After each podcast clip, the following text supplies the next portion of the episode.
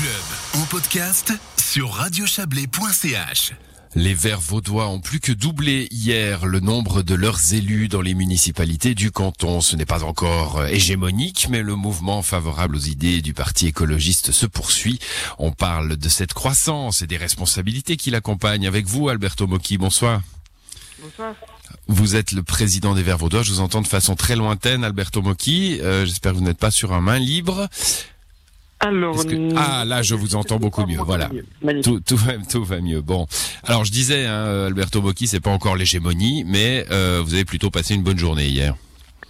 Oui, on a vu qu'on a progressé un peu partout, euh, dans, tant dans des municipalités où nous n'étions pas encore représentés, comme c'est le cas de Villeneuve, par exemple, dans votre euh, région, ou aussi dans des, ou, ou la Tour de Paix, où on arrive carrément avec euh, deux nouveaux élus, mais aussi dans des communes où on était déjà représentés, comme Montreux ou Vevey, où on passe de à, deux élus, et c'est le cas un peu partout dans le, dans le canton, donc c'est très réjouissant, on voit que que de plus en plus de citoyens ont envie de faire confiance au vert pour amener des solutions euh, crédibles en matière de lutte contre le réchauffement climatique et de qualité de vie.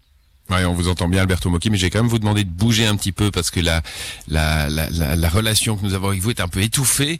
Euh, mais j'espère que ça va ça va aller mieux. Vous parliez de, de gains dans certaines communes, de de d'augmentation dans d'autres. Hein. C'est peut-être dans celle-là encore que que l'affaire est la plus belle, c'est-à-dire quand on passe d'un à deux élus dans une municipalité, ça veut dire que la population a a, a trouvé son compte dans le travail de l'élu qui était déjà là.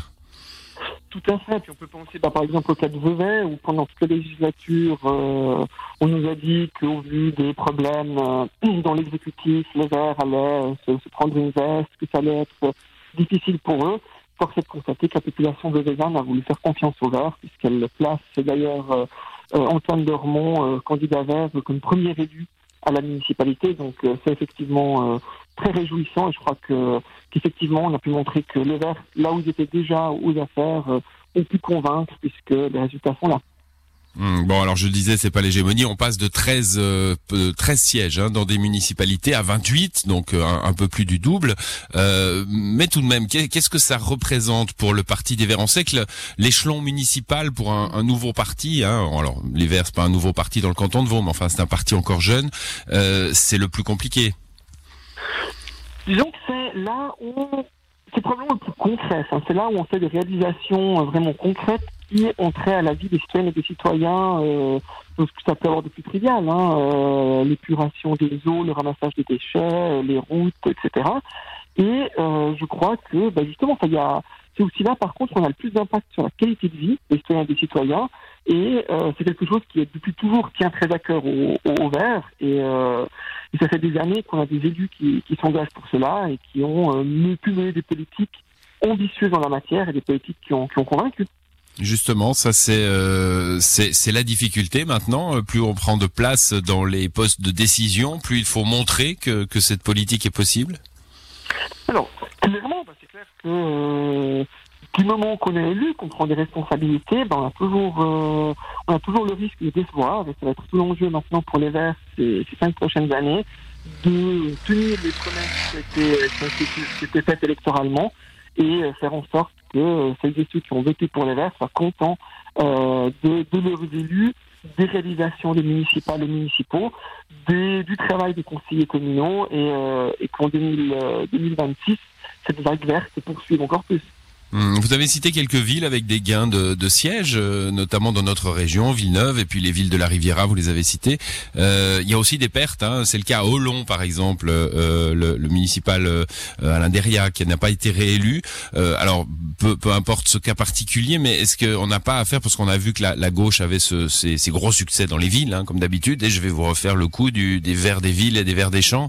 Euh, c'est encore un peu difficile dans les villages?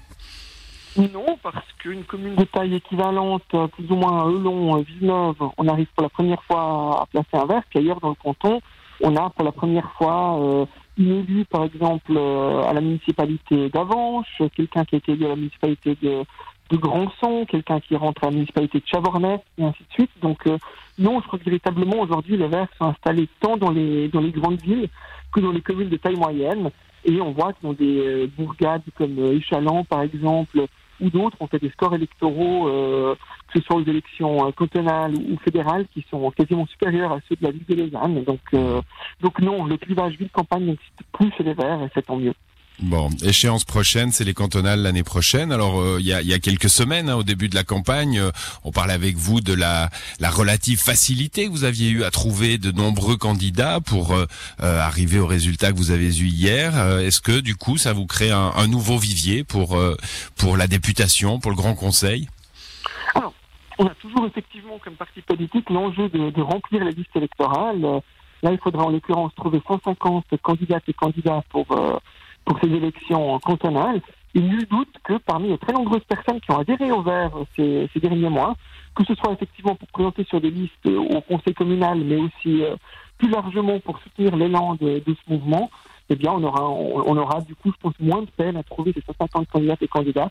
Pour nous, l'essentiel, c'est avoir une bonne représentativité, que ce soit au niveau de, du genre, du sexe, donc de l'âge, mais aussi de, des professions ou des, des lieux d'habitation, pour que euh, les grandes régions de chaque district soient, soient équitablement présentes. Et puis, je pense qu'on n'aura pas trop de peine, je l'espère, à, à, cela.